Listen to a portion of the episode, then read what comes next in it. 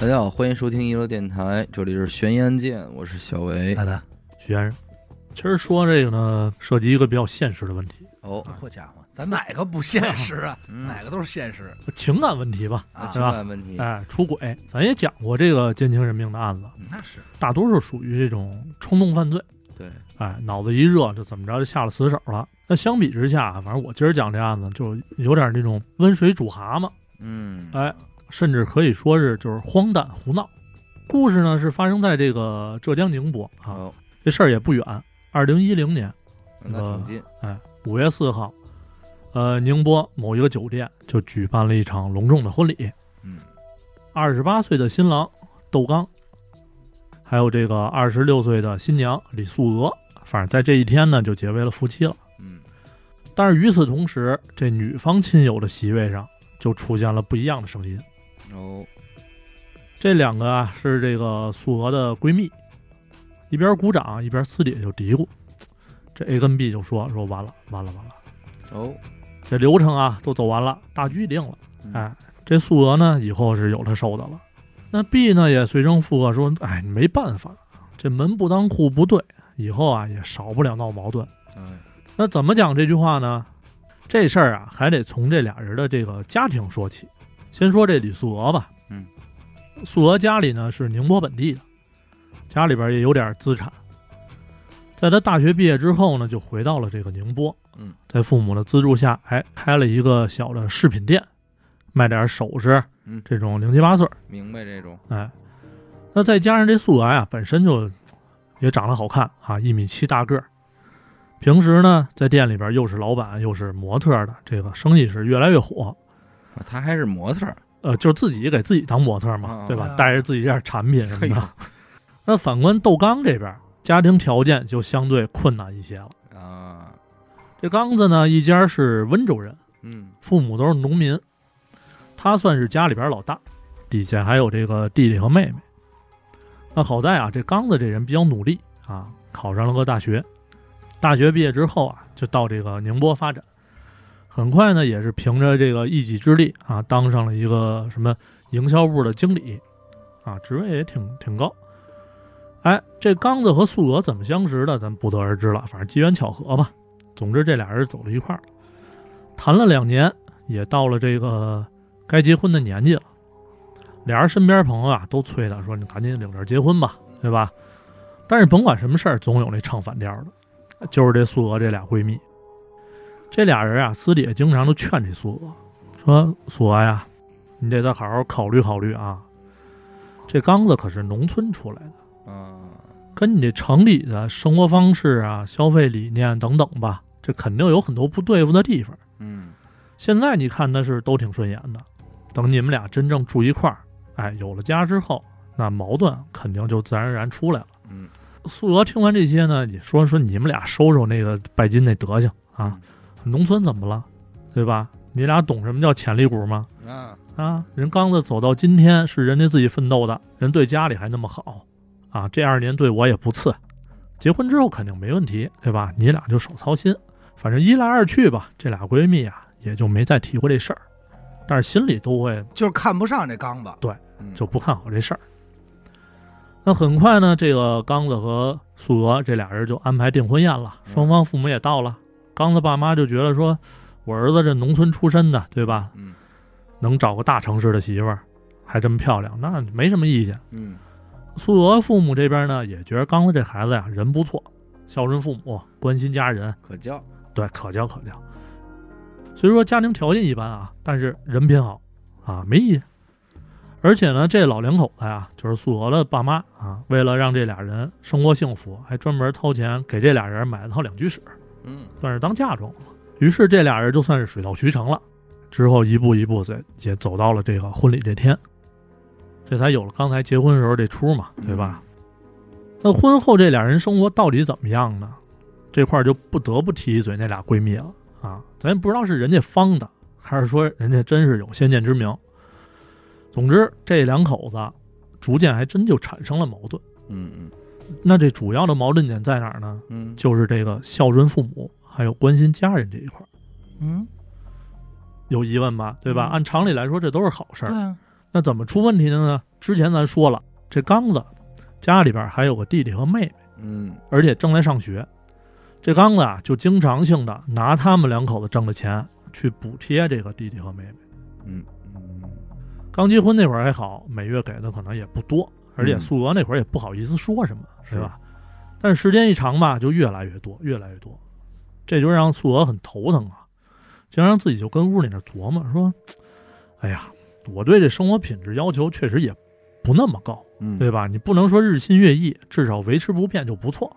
对，但是现在倒好，越活越回去，嗯哎，反正总之就是各种不宣稳，这是叫那个什么凤凰男吧？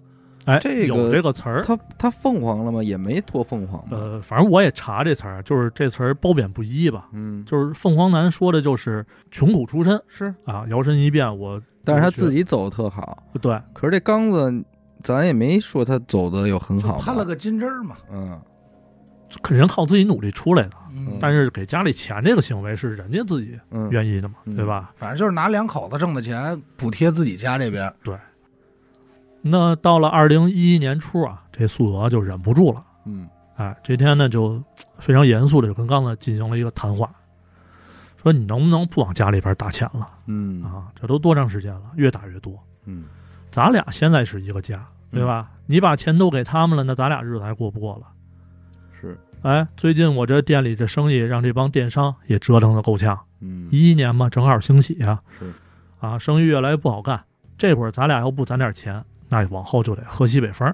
是，刚子听完也没什么太大反应，就跟那儿摘呗着说：“不，我没辙啊，嗯对？吧？我弟弟妹妹在外边上学，我得照顾。哎，正是要钱的时候，嗯家里边爹妈农民又没什么收入，那我这当大哥的，我不得帮衬着吗？是吧？我素娥听完这话呀，再结合这个刚子那油盐不进那状态，嗯当时就有点火了，说你好啊，你清高，对吧？咱家都快成慈善机构了，说今儿帮你弟，明天帮你妹，后天指不定还帮谁呢。哎，难怪之前别人都劝我说让我找别找农村的，别找农村的。嗯现在看来真是嗯，身边这点穷亲戚，帮到死也帮不完。那这话一出啊，就轮到刚子不高兴了，那是是对吧？其实俩人都有各自的理由，刚子为家人，素娥呢为他们两口子，这无可厚非嘛，对吧？没大毛病。但是这素娥把话说成这样，就相当于上升了一个高度了，产生阶级感了。而且他有贬低的意思，叫穷亲戚嘛。对呀、这话其实是按理说吵架到什么时候不该说的，对，得搂住了。对这杀人的刀，那可不嘛。反正之后的这日子吧，这俩人也是经常因为一些鸡毛蒜皮这点事儿吵吵架，这感情呢也越来越离奇了。转眼就到了这个二零一二年夏天，这个两家公司谈合作，在这酒席上边，这刚子就认识了对面公司的一个比他小一岁这么单身女经理嗯啊，叫小红。那由于这两家有合作嘛，对吧？所以一来二去呢，刚子跟这小红俩人啊就聊一块儿去了。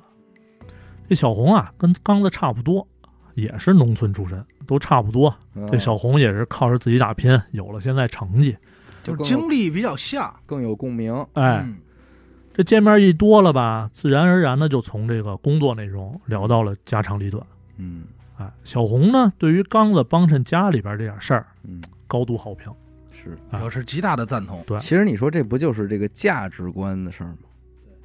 你作为他媳妇儿这个素娥人家这块儿来讲，我挣钱我就是为了享受生活，咱俩的事儿，对吧？差不多。但是对于这刚子来说，他这挣钱呢，多少有点革命那意思。对，我就为我一家子。使命哎啊，对，那你这个一下，这俩人价值观不一样，这就容易这不就是所所谓三观不合吗？嗯，没错，这俩人想法都是我既然能出来，那我嗯就得帮着家。就是你要非说这俩谁错，谁都没法说错，对，哎对吧？这可能你说这个，嗨，可能素娥他爸他妈人家之前也这么活，人家也明白，但是现在到他这儿就不是这么回事儿因。为他们家已经革命完了，嗯对吧？嗯反正这俩人啊是越聊越投机嗯啊，总有那说不完的那共同话题。嗯反正就就是从公司啊聊到饭馆，从饭馆呢聊到酒店，嗯哎，这该发生的也就都发生了。了呗。哎，嗯没错。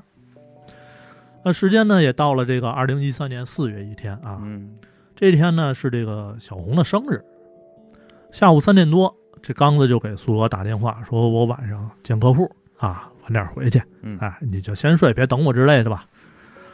苏娥听完也没多说啊，因为毕竟这么长时间了，他也习惯这种事儿了，嗯经常性的刚子就是晚上见客户啊。嗯其实咱都明白，就没有客户的事儿。那叫什么赵兄，什么十点给我 那个是吧？嗯十点给我脱胸罩嘛。哎，晚上呢，等这个刚子跟小红都下班之后，俩人手挽手就走进了一家电影院。嗯，结果这一幕啊，就被这素娥的闺蜜逮着了。哎，哎，赶紧就掏出这手机给素娥汇报。那素娥一听这事儿啊，哎呀，这新仇旧恨一块儿就往脑子上涌，心说你王八犊子啊！我说这大半年回家越来越晚，合着是上小三儿那儿做慈善去了？嗯行行，看吧啊，等。哎，等你回来，咱俩就开战。然后素娥呢，就跟家里边就开始蕊他们俩这之后的这些对话，说回来我得先问，说你上哪儿去了？嗯哎，刚子肯定说见客户啊，那我就问，那那致青春这是怎么回事啊？嗯哎，这这会儿这刚子肯定装傻呀，不知道啊，对吧？他肯定一口咬定见客户。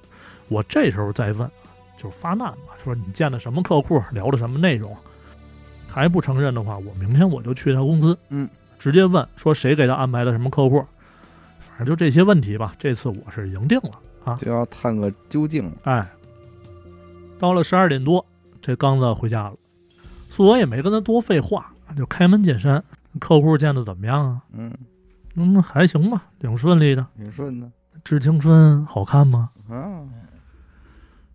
素娥问出这话的同时，哎，就发现这刚子好像是机灵一下子，没，哎也是变颜变色。哎，这素娥心说呀，哼，我看你下一句说什么，还治青春，我先治治你吧。嗯刚子愣了几秒，心说，终归是这个纸包不住火呀，嗯得了，不装了，我摊牌了。嗯扭头就跟素娥说，说对啊，挺好看的呀。嗯，那小红还说喜欢王菲那首歌呢，哦，啊怎么了？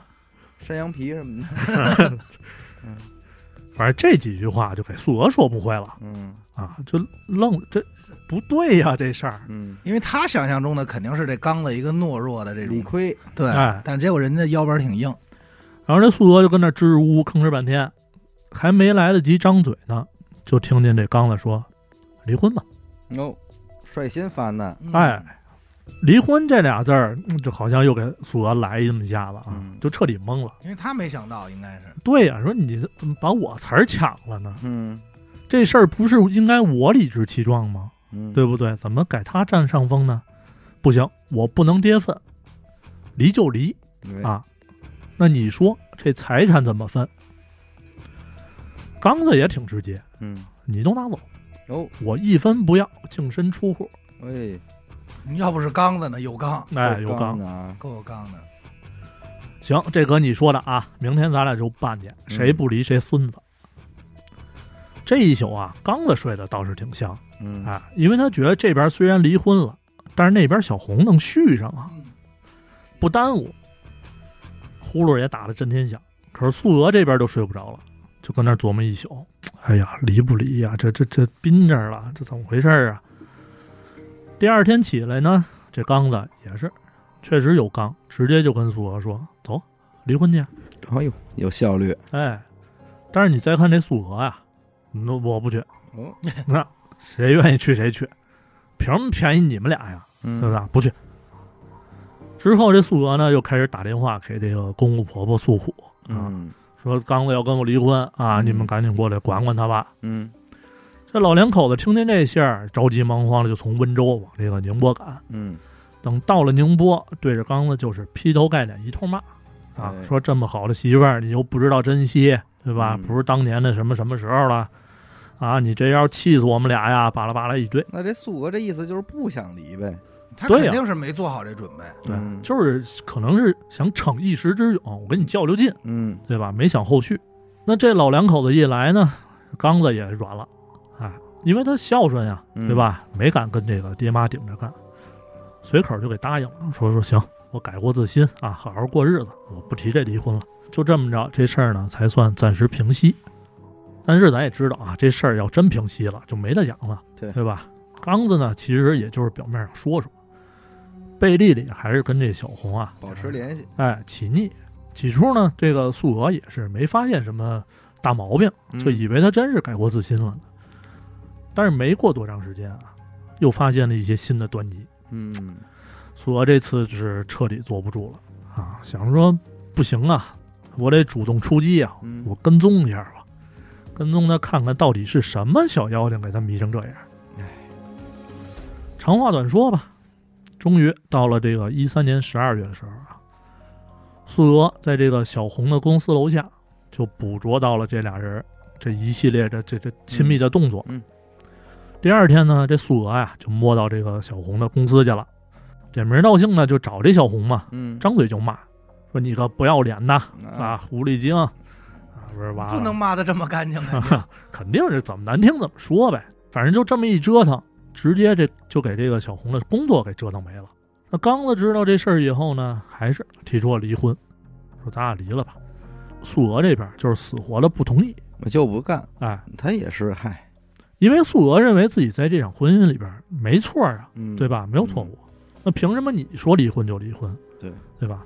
而且我觉得就是什么呀，素娥这还是有点那种奇怪的胜负欲出来了。嗯嗯不是。其实好多这个发现丈夫出轨的这个女性，嗯她第一时间想着闹。你看那个各种捉奸视频，嗯，闹完，其实她没想过后续该怎么办，嗯是，而且她也没有想到说要离婚这一步，嗯就是就是泄愤，对，就是泄愤不爽。因为素娥这边想着说说，如果我要同意离婚了，那就证明我输了。不管离不离，嗯，就这个痛苦已经是事实了。对，改变不了，不是说咱俩一离，嘣儿我就哎不特难受了，嗯。就是你你丢失的东西已然丢了呀，对吧？而且他更难受一点就是，我现在离了，就一定是成全你们，嗯，没错。你就肆无忌惮了。就、嗯反正就有点不甘心嘛。嗯。哎总之吧，这事儿反正一拖就拖到了一四年。嗯。啊四月份儿。啊，这一天呢，这素娥呀，整个店里忙活呢，啊，做生意嘛，电话响了，接通之后，对面说话了，说素娥呀，我小红，嗯哎，我想当面啊跟你好好谈谈。其实这素娥呢也一直想就是把这事儿彻底解决，嗯啊，糟心事儿嘛。一听他说谈谈，那就说那谈呗，在哪儿谈呀？小红就说说咱俩去哪哪公园吧，明天下午两点半，这地儿离咱俩都近，这俩人就算这么定下了。到了第二天，这素娥呀在店里就开始收拾东西，准备出门，单刀赴会嘛，嗯对吧？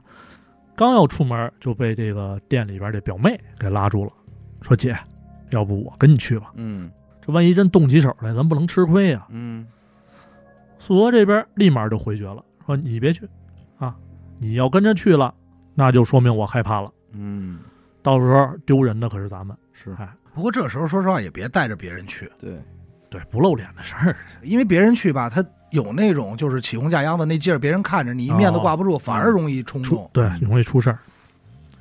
说你甭担心了啊，他那小个头儿也就一米六啊，嗯我吃不了亏。嗯那表妹一看素娥这么强硬，也没说别的，那祝你成功吧，就嗯忙活店里生意去了。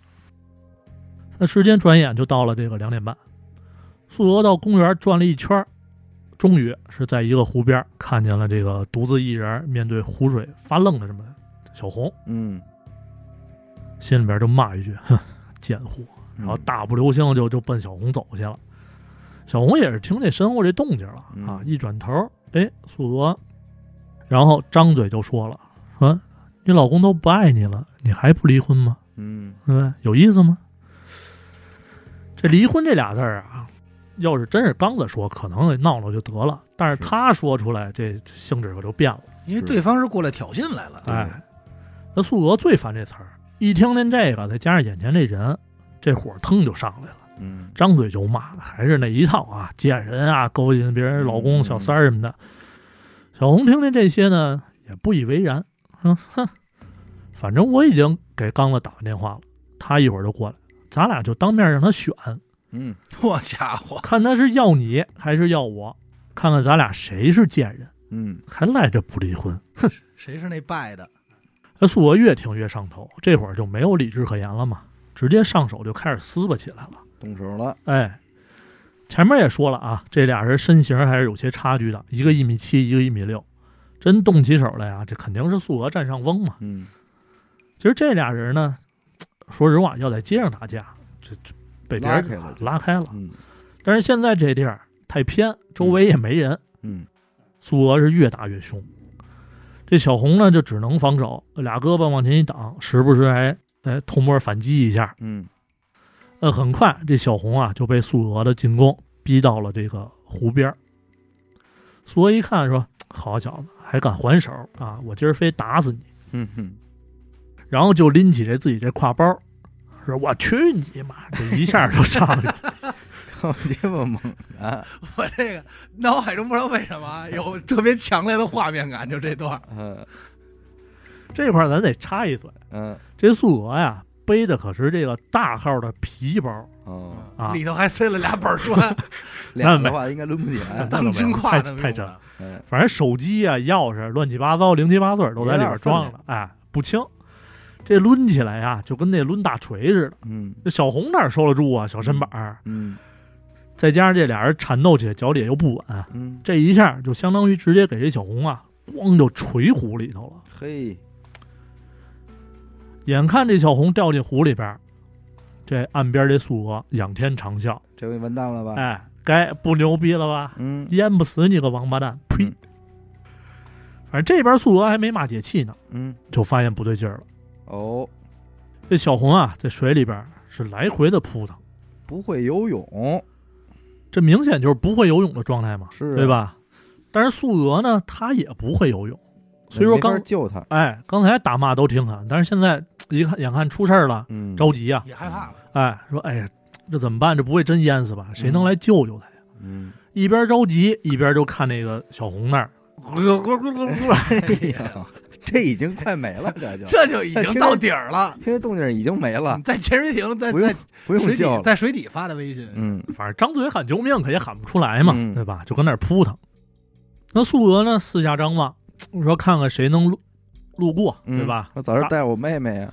对呀、早他是听说是游泳队的，以前哎，说谁能搭把手？哎，一下就看到这个救星了，谁呢？刚子来了。嘿，嘿，来的是真是时候。刚才不是给他打电话了吗？嗯对吧？隔着大老远，这苏娥就招呼这刚子说：“快来，快来啊！嗯这都快不行了，赶紧救他。嗯”这刚子也是匆匆忙忙就往这边跑，跑到了说：“啊，怎么了？嗯，哎，我觉得你挺像这刚子呀，是他是不是叫孟子呀？这人许大刚。许大刚，苏娥这面冲这刚子就说呀：“说你赶紧救他吧，掉水里了。刚子就看了看湖面，就还问说：“啊，哪儿呢？你说救谁呀、苏俄就着急啊，说：“哎呀，救小红啊！这不跟狐狸正扑了扑？哎，没了。人呢？操！等他一转身儿，就发现这湖面是风平浪静，哟，哎，哪儿还有小红啊？这会儿估计就早就沉底儿了嘛。好，这苏俄呀，咕噔一下就坐地上了，嗯说：“完了，完了，完了！”抱头痛哭。嗯这刚子也纳闷了，说：“到底怎么回事啊嗯，啊你自个儿跟这儿干嘛呢？？” 对呀、演戏呢，啊。然后素娥就说：“说我刚才啊，这生气打了这个小红，没想到给这个小红推湖里去了。嗯，我也不知道他不会游泳啊。”刚子听完瞬间就炸了，说：“哎呀，你呀你杀人了。真没法弄，走走走，赶紧赶紧跟我走。这刚子还行，有点是护妻那劲儿。你要这么说，那刚子二选一还是选了一个，选了选一活的嘛，啊，这是什么？去掉一个错误答案。是，哎，啊，说完就拉着苏娥就开始跑，苏娥也懵了，稀里糊涂就跟着跑呗，边跑一边问说：“老公啊，那个你说他死了，我是是不是得坐牢啊嗯那不废话吗？？”哎，刚子呀也挺紧张的，说是回家再说啊，趁现在没人，赶紧走。嗯很快呢，这俩人跌跌撞撞就算是到了家了。到家之后，好半天谁也没敢说话，都那都这样都吓坏了。腾腾嘛。怎么算啊？哎过了一会儿，这苏娥就问刚子说：“小红会不会真淹死了嗯？”刚子这边呢就是叹气呗，说：“哎，告诉你吧，那片湖啊是人工湖，嗯，水深着呢，底下还有什么淤泥乱七八糟的，哦，只要掉进去，基本就没戏了。失去救不回。那现在就想想该怎么办呗。”那苏俄说：“那要不我自首去呗，我又不是故意的。刚子说：“你可拉倒吧，你要自首，你就算过失杀人，也得判你。这时候他挺明白，哎嗯，而且人家警察呀，要真调查起咱们这关系，发现你还去他公司闹过，有矛盾，那你就得按谋杀算了。嗯，对不对？这那一边娱乐电台都说过这事儿是啊。老听他也是，那判狠点就是死刑，最次也是个无期。听完这些，苏俄就直接瘫沙发上了，就跟那儿，哎呀，这怎么弄？嗯刚子紧接着就开始安慰这苏俄，说没事儿啊，没事儿，刚才没人看见，就算查到咱们，咱死不承认，嗯对吧？他也拿不出证据，对吧？人都泡夫那儿了，也查不出指纹，这事儿啊，天知地知，你知我知啊，踏实的吧，没事儿。嗯从他跑到安慰，这确实也是人，这是大部分人第一个反，第一个最傻的反应哈。对对正这边说着呢，这苏俄电话响了，呃，谁呢？店里这表妹。这一下苏娥又慌了，说他知道，：“哎，完了完了，老公，我去见小红这事儿啊，表妹她知道，嗯她肯定得问我聊的怎么样，我怎么说呀嗯你说最后那几句没听见就冒泡了，？”刚子这边还是咂摸嘴啊，说你呀得你先放松啊，跟平常一样，你就告诉他没事儿啊，一定别紧张。这素娥就接过电话了，表现的也很镇定，说那、没事儿啊，没吃亏啊，我都到家了。然后转转话锋嘛，就是说那个店里生意怎么样啊？啊，行，你待着吧，那我这边还有别的事儿。这么着就把这电话给挂了。糊弄过去了，哎，这个喘呀，这这真害怕呀。随后呢，这俩人就商量各种细节，说这个湖边有没有摄像头啊？对，对吧？因为一四年了嘛，警察要查这小红手机怎么办呀？说警察要真找上门来怎么办？怎么说？都是不知道的事儿。那最后呢，还是刚子给这个苏娥吃了颗定心丸，说摄像头啊，应该是没有啊，回头我去再好好看看。警察那边应该一时半会儿也找不着你，这几天你就先别出门，我去外边扫听扫听信儿啊，关注一下这个警方的动向，走一步看一步吧。嗯他这个反正我感受啊，最好的方法只能说是就是撑死了，就说这小红是自杀的，嗯对吧？因为这个情谈崩了，自杀了，嗯也就是这。湖自杀。对，反正两天之后呢，这刚子下班回到家里边啊，就跟这个苏娥说说好消息啊，你真是点儿正。湖边那块啊没有摄像头，哎，而且警方这边也没有太大动静。苏娥听完也是稍微就是放心了点嘛。那接下来还是等信儿啊。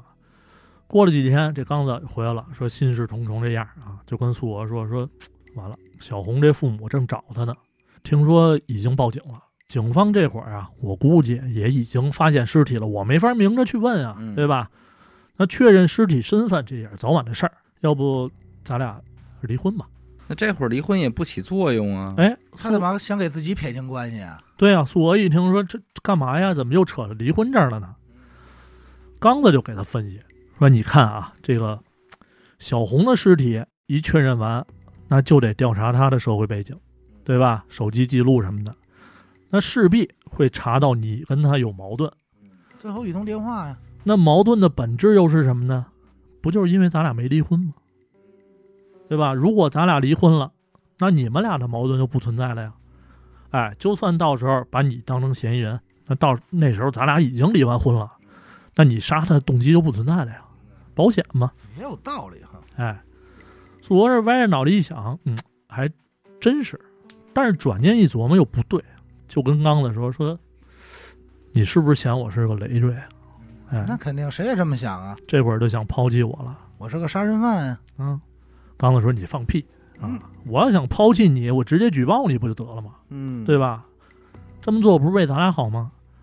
离完婚啊，等这风头过去，咱俩再可以可以再复婚。嗯苏娥呢，觉得刚子说的都挺对，但是吧，这心里边还是不乐意离这婚，哎，就支支吾吾说，那那好吧，我考虑考虑吧。哎，刚子之后啊，也是没再劝。又过了几天，这刚子下班回家里边，手里头拎着俩挺大的这个黑色塑料袋儿。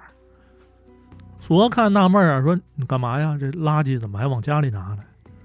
这刚子也没搭理他，扯过一张桌子，就开始从这个塑料袋里边往外掏，香蕉、苹果、点心、香炉、蜡签儿哦，这要干嘛呀？啊、纸钱儿，白事会，哎，反正这些东西啊，给苏娥是看毛了，说你干嘛呀，瘆得慌啊，这是这这弄的。刚子就一本正经啊，就跟他说说，哎呀，我昨儿晚上梦见小红了，啊，梦里他跟我说他死的冤呀，我这不是想说给他摆点供，让他安心上路嘛？嗯，苏娥听完这个，当时算是就就就疯了啊。嗯之后几天呀，也开始这频繁的做噩梦，经常是大半夜啊，苏娥就从梦里边惊醒，然后就喊说啊，他来找我啦，找我了，哎，反正弄到最后呢，就不吃安眠药是睡不着觉，就这么折腾几天啊，这刚子又带回了消息了，说警察来找我了，问我小红的消息，我还听他们同事说，警察要调取他这个通话记录了，你俩肯定打过电话吧？对吧？要真顺这电话找回来，那我是真没辙了。索性咱俩还是赶紧离婚啊！按我之前说的，苏娥这会儿已经就被折磨不行了嘛，听到离婚又炸了，说你就是怕我连累你啊！现在离婚还有什么用啊？我直接自首去嘛，死也死个痛快！哎，说着就要往门外跑，结果一把就被刚子给拉了回来。其实这苏娥呀，咱就这么说吧，就当时如果要真去自首了，可能这事儿彻彻底底就算是一出闹剧了。但是当时的刚子呢，是绝对不可能让他去自首的，因为只要素娥一自首，他就会发现这所有的一切都是假的，就是他反复提离婚这事儿其实不太对。对，都能听出来就不对嘛。其实这点事儿啊，就是刚子跟小红俩人演的一出戏。设计过的，哎，这事儿呢还得往前多倒一倒倒一阵啊，大概就是刚子这个第一次提出离婚之后，他爹妈来不是把这刚子教训一顿吗？这刚子就很不忿儿不爽，又没法对自己爹妈说什么。之后又出现了这个苏娥大闹人小红公司这么一出，嗯哎，给这俩人整的都挺烦。那为了放松呢，这俩人就相约游泳去了。啊，游泳时候一看这小红，嘿，这水性够棒的啊！这刚子就突然冒出一点子，准备报复一下这苏娥。刚子就让这小红啊在湖边约这个苏娥嘛，然后制造矛盾，假装这个淹死。但实际上呢，事发那天其实一直在边上躲着观察呢。嗯，就等着这边抡大锤呢。哎时机到了就对，小红刚掉水里边，刚子这边瞅准时机就跑这素娥身边，趁着跟素娥说话这功夫啊，给小红打掩护，嗯让小红呢从另一边游过去上岸，哎啊，，回家。然后自己在表演自己这边的戏码，什么骗他跟家待着，哎，其实外边就已经玩花了嘛。然后还装神弄鬼啊，反正其实归根结底啊，就是想连吓唬带骗，就让他同意跟自己离婚。赶快就是把婚离了。哎，那眼瞅着现在这苏娥还是不同意离婚，嗯，但是又没法让他自首，那怎么办呀？刚子只能说先给他劝住了吧，说你先先那等会儿吧，对吧？说你这会儿自首，你想过你父母吗？嗯对吧？他们怎么办之类的，反正就是小动之以情，晓之以理吧。这次算是给成功的拖住了。那下一步怎么办呢？还是接着吓唬呗，不达目的誓不罢休，必须得让他跟我说出离婚来。这几天之后啊，这刚子又想出一损招，他翻出一个之前用过的一个手机，然后呢买了一个全新的手机号。晚上在苏娥睡觉之前，接着下楼扔垃圾这么一会儿功夫嘛，就出门就给苏娥发了一个匿名短信。短信内容是什么呀？就是我死的好惨啊！哎，哎呦还还我命来 弄点灵异，啊！够够惨。那咱这么说，灵异和案件可都没少听。全他妈用着惨啊！赶紧离婚吧！不离婚我就缠上你呀！哎这种傻话嘛说我跳水的时候带着泳镜呢，啊，穿脚蹼的是都？准备好了啊。但是看短信，那苏娥给吓坏了呀，对吧？因为这事儿除了他跟刚子，没人知道。嗯那现在又来这莫名其妙的短信，那在他看来，这就是闹鬼了呀。嗯等刚子进屋之后，他马上就跟刚子说了这事儿。刚子还安慰说：“没事儿，没事儿，指不定谁恶作剧啊，瞎发的发你这儿来了，嗯别多想，睡觉吧。”哎，这苏娥呢就吃两片安眠药，就准备睡觉。结果刚躺下，嘣楞，这手机又响了。打开一看，这回是一彩信，嗯还是刚才那号啊。一张女尸的照片，啊，直接就给苏俄发过来了。这一下，苏俄这心理防线就崩了，嗯，就完了，这人就就彻底就废了。跟家也是合着他俩还得 像演这么演女尸画一不是不是这女尸就是随便从网上找的哦，哦，我以为说小红你赶紧倒着倒着然后那儿，弄一自拍，对，啊那我没说全罗女士啊，是。嗯。这之后，这素娥就算是彻底就整个精神崩溃，崩溃了，嗯。整天在家就溜达，就就哪儿也不想去。这期间呀，这刚子还撺着呢，说说要不你出去躲躲去，嗯。因为按照刚子这逻辑呢，他出去躲这段时间，这小红啊正好能把这孩子给生下来，哦，都有孩子了，怀孕了啊，啊，等于游泳的时候也是怀着孕游的，差不多啊，好家伙，哎，双人游嘛，这算生米煮成熟饭了吧，对吧？这苏娥你说出去躲再回来的时候，看见这情况，这婚也就基本离定了。但是这会儿呢，苏娥已经什么都听不进去了，只想说在家里待着，什么也不愿意干，颓了整个。嗯哎，转眼就到了这个一四年十一月五号。这天呀，刚子正上班呢，突然就接到这苏娥的短信，上面就写了说：“我实在承受不住了，小红是我杀的，该是我偿还的时候了。替我向小红的父母道歉啊，替我照顾好父母，我走了，哦，再也不回来了。走哪儿去了？这不用多想了，去远处了。去相当远了。远方嘿，哎，咱其实都能听出来这短信里里嗯这意思吧？这就是遗书啊，哎，但是人刚子呢，没当回事儿，大概扫一眼，哎，走了好啊以为跑路了。啊，对，这不是我这计划不成了吗？嗯，然后这边潦草就回了一条，说这晚上还得加班呢啊，我就不送你了，说你走的时候多带点衣服，天冷哎哎，照顾好自己啊。自己，其实这会儿啊，素娥已经是吃安眠药自杀了。嗯等到晚上八点多，这刚子确实加班了，今天接到表妹电话了，说苏娥自杀了。哎呦，在医院抢救无效，最终还是走了。走了。刚子听见这消息啊，怎么想的，咱们不知道，嗯对吧？这会儿可能他也就不关心了。嗯，那现在他最关心的是什么呢？就是素娥这手机，哎，因为手机里边有他说杀小红的短信啊。嗯还有女尸照片呢，哎，这是这这关键信息。嗯刚子赶紧就给这表妹打电话，说：“你姐那手机呢？嗯，看见没有？”那表妹本来想的是什么呀？说我把这个苏俄这边事儿处理完了，嗯后边一堆事儿了，嗯对吧？死亡证明，这这这这乱七八糟的。说处理完这些，再腾出功夫把手机给他。嗯，但是这刚子呀，跟催命似的，赶紧给我，赶紧给我。哎，一会儿一电话，一会儿一电话，就要这手机。那这就让这表妹啊起了疑心了，说我这手机到底有什么呀？嗯说我看看吧，先。这一看吓一跳，这杀了小红，这小红我知道啊，嗯死了，我姐杀的，反正各种疑问吧，这脑子里就开始问号就出来了。嗯，思来想去，说得了，我报警吧，嘿，出人命了呀。那手机呢？就咱简短结束了啊。嗯这手机啊，就到警方那儿，警察一看，小红啊，出人命了，嗯我先查查这人呗。嗯一四年那会儿，身份证就已经很好查了，对吧？就发现啊，这小红半个月前还买了张火车票去温州了呢。哦啊，这会儿这记录，哎，网吧上网呢。嘿，看一会儿在妇产科准备待产呢，好，再看这短信是给给刚子发的，相当于遗书嘛，嗯对吧？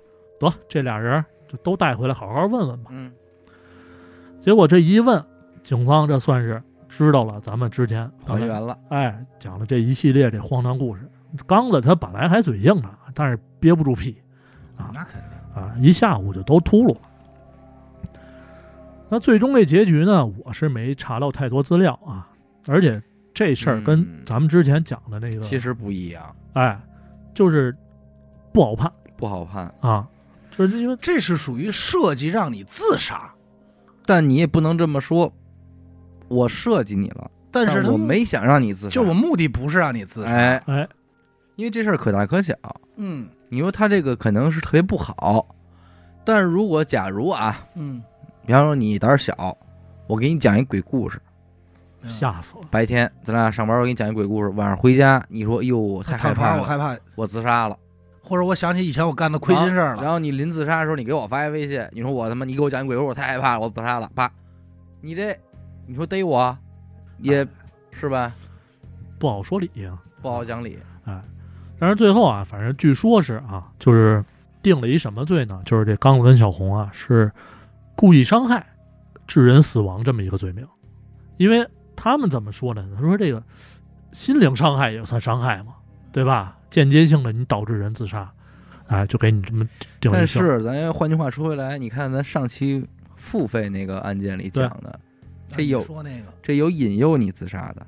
咱要是说这个腹黑一点儿，那你说刚子在家有没有进行过这方面引导？这是没有证据的，对，这是没法说的，哎，对不对？躺枕边啊，没准说，要不然你死了吧，自杀吧。我要是你，我就自杀了保不齐人家倒着说，说你可千万别想不开啊，哎你可别一了百了。他倒着说，还是你不是会玩儿不是，啊？我就说这意思，多孙子！哎呀，阿不是达呀，我就是占一脑子好也不行。别想不开啊！虽然说那样能解脱吧，啊，能能一了百了，这么招谁惹？下辈子还能好啊，但是也尽量别，好吧？嗯安眠药我已经帮你藏起来了，你别刻意找去。我可藏那柜顶不是那绿色瓶子啊 哎呦，然后说是你别选择跳楼。哎，嗯，都说吃药不疼，但是我觉得还是烧的好。是，真是，真是个屁，真是。反正就这么一出狗血闹剧。嗯，这个确实可够狗血的，这个跟电视剧似的哈。这这不好判，真不好判，真不好判，因为最后没有一个公开的结果嘛。尤其是小红，小红就约等于就没罪，他对啊，上法院告的话，可能都没罪。但是我觉得要按谋杀来说，他设计不是这个这个事儿，事儿就是说，还是刚才那个，就是假如说啊，恶作剧致人死亡，我只负责演。你比如说这人，我吓唬死狗，然后我演一鬼，小伟策划的，我就负责演逮着一下，小死狗心脏脆弱，一失足从楼梯上摔下来了，这事儿怎么算？对吧？这咱是肯定法律上肯定是啊，有专门的那个，但是咱它逻辑但是咱不了解啊这个法律上有很多这种模糊地带的，还有的那种就是说老头儿过马路，嗯，结果你一脚刹车跺在老头面前了，你没碰着，你没，碰着他，可是他这一下被吓得心脏病发死了，怎么算？我今儿刚看一消息，刚看完交通事故嘛，说就就延庆还是顺义啊那边一个公交车，就开着开着啊，这前面一骑三轮老头儿直接斜着就给插过来了。这公交车司机一脚肯定得跺住了，你不能撞人啊。对。但是没想到，这车里边那老头儿站起来刚要下车，啊一下没扶住，直接就给摔死了，没抢救过来嘛。最后判的结果是什么呢？骑三轮这老头儿嗯，主要责任，司机次要责任。因为你要这么想的话，司机还没责任呢，对吧？因为我是合理避让，我踩刹车呀。对，但是问题又来了，当时司机超没超速啊，分没分神啊，对吧？他看没看到这老头儿，应该提前准备什么呢？这都不好说的事儿。不过还是得说，刚子这他妈的心思也是够缜密的。你说他缜密吧你？说他关键是他费这么大劲就弄这么一出，对呀、你要是真缜密，就是这，那就是只能说是格局的问题了。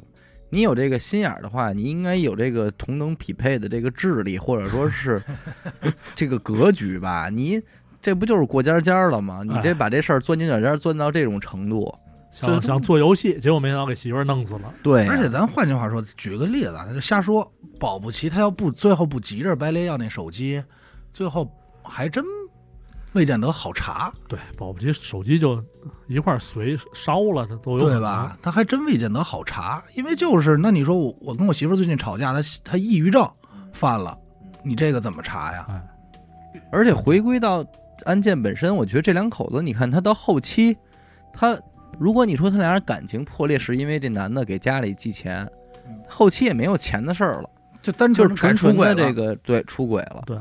对吧？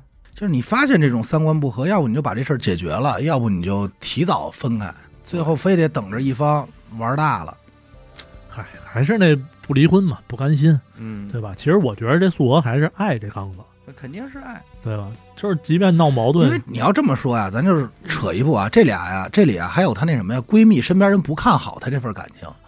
有有有赌气的事儿。对，因为什么呀？我要真离了，随了你们心意，以后再聊起来人，家说你看吧，我我我说什么来着？嗯我早就说吧。嗯，没面儿了，已经。对，这里这里都有他对爱情也好，他对自己选择的一份坚持。对这个案子，好多人都去给他定了一个怎么说呢？怎么定性的呀？就是说凤凰男，凤凰男，哎，导致这个非要闹离婚嗯。啊，家庭矛盾导致媳妇儿自杀这个事儿。但是我还真查了一下这凤凰男这词儿，嗯。其实他说的褒贬不一吧嗯，反正好的方向就是说这一个穷苦出身，嗯，对吧？靠奋斗，靠奋斗自己起来了，嗯。哎，行了，白手起家，哎，这就可以算是凤凰男了。嗯。啊。但是贬义那边呢，就好多人会理解成啊，那这个凤凰男可能是自己起来之后又靠我觉得是这样，就是“凤凰男”这个词儿啊，就不用给它统一的归类为说是你就是家庭出身不好，但是你混得特好，哎，你就可以理解为给它理解为是一贬义词。啊，然后只但是正大多数是就是用的，就是如果你已经出身不好，但是你自己又混得特好，这没事儿。但是如果你本身还特操蛋，拥有一些问题，才会被称之为凤凰男。凤凰男，就是你身份地位到那儿了，但是你本性还是哎。哎那么几类嘛。那妈宝男，对。那你不能说尊重妈妈的都是妈宝，对。对吧？妈宝男他就是一个也是有典型的特征，然后暴露出一些恶心的行径的时候，对对对，这个妈宝男还因为我最早听到“凤凰男”这个词儿的，就是现实生活中见着的还是什么呀？就是我一朋友给我讲，嗯说他们一哥们儿找了一个媳妇儿，那媳妇儿比他大几岁，但巨有钱，就这一个平底抠饼，这哥们儿直接就起来了，然后再吃饭聚会什么，就带这表，一来就是你看我这表，嗯你见过，你懂吗？就就就是那种那种劲儿就上来了。嗯然后就是说，嗨，我现在说跟你们说这些不明白，嗯，就是这个劲儿。然后当时说说凤凰男，凤凰男。我是觉得吧，就像这种事儿啊，一个是咱们作为当事人自己，你要在组成家庭的时候，嗯，还有一个就是你作为朋友，你你也别说对你也别说人家行还是不行，你就把这个诸多的你能够预见到的因素，就是实话说，你给人罗列出来。对，不怕别的，就怕说是你，比方说，如果刚子这种，他想资助一下家里人，没错儿，没毛病，对吧？你这不能说人有问题。那那嗯他讲话了，我的这边混好了，我让我弟弟妹妹，我有能力，啊，对吧我非要我想回馈一下，那没问题。你们保不齐小时候怎么帮的他呢？那、但是你你作为这个，咱说女孩儿，甭管是这个刚子这种人，他是男孩儿还是女孩儿，另一方你在跟他结合的时候，你就得知道，对，就得考虑到这个说，吧，你能不能接受这个？你要是说你不认可，你就甭管人对错，反正你受不了，那你就靠边儿去。因为咱这老说三观不合，三观不合，其实往往其实就是这种事儿，对就是你对生活的问题的态度处理。对，反正这里边儿肯定他就不不行嘛。但是反过来，作为刚子，你要真牛逼，你就说那我给我爸爸妈妈花完了之后，我不花了。哎，我自己省出来，哎，我省了嗯。那人家可能也就是说也得堵点嘴，人说那那操，你看这里这钱到底是怎么拆掺和哎还不好说呢。这就这就一下就上升到过日子这对个保不齐这刚子这刚子要是说什么呀，我的钱我给我父母，嗯我不动你的，嗯这可能还是另外一回事儿。嗯。这俩人没准日子火一块儿了。可是你说那这个日子又哪儿哪儿能过得这么明白呀？你真就是一分钱不花了，那你媳妇没准也不乐意，说怎么觉得你怎么这样啊？抠你这又一下这个，嗯就，整个生活品质这品下来了质下来了。我估计啊，嗯保不齐吵的时候啊是一件小事儿，比如他媳妇儿最近想我天天看你喝小米粥，我也烦，对不对？咱咱两居室对喝小米粥啊吃咸菜，嗯保不齐媳妇儿什么呀？最近可能想看上一包，比如说五万块钱，说攒下来准备下个月买，结果发现这钱给那什么了，这都有现在可能。如果你穿的喷儿啪的各种名牌儿，然后你老爷们儿跟穿的跟阿达似的，破衣拉撒，那不正常吗？他也觉得心里边不爽，是对吧？他我也希望我我爷们儿也是西服什么的，对跟我站一块儿显得我牛逼啊匹配呀，啊就心理上的因素嘛，嗯，还有身边朋友，其实是可能也别老说那话。我说什么来着？嗯就是我觉得这句话有的时候有，点落井下石嘛你。说什么来着？对你一说这话，人家觉得就是你说人他都有这种不服输的这种劲儿。对，你说什么来着也都没有用，因为你注定不能预言，你就还不如祝福呢，哎。还不如祝福，或者说真出问题了帮帮忙，哎，对，都挺好，就就比什么都强，嗯。是不是？还有就是身边人看明白了，尤其是他这妹妹，还不如要说还不如劝离呢。您也别去公园跟谈什么判啊，有什么可谈判的？架去呢？对，能这事儿能哎谈的明白哎，这其实还真是他身边啊，压根儿没有一个人劝他离，对吧？其实应该是闺蜜嘛嗯，但是闺蜜可能知道这种事儿，也就 就是因为闺蜜的态度，所以她才不愿意把这事儿再告诉闺蜜。这个反正是挺荒诞的吧。行吧，感谢您收听娱乐电台，这里是悬疑案件。我们的节目呢会在每周一和周四的零点进行更新。如果您想加入我们的微信听众群，又或者是寻求商务合作的话，那么请您关注我们的微信公众号“娱乐周告”。我是小伟，阿达。徐先生。我们下期再见，拜拜。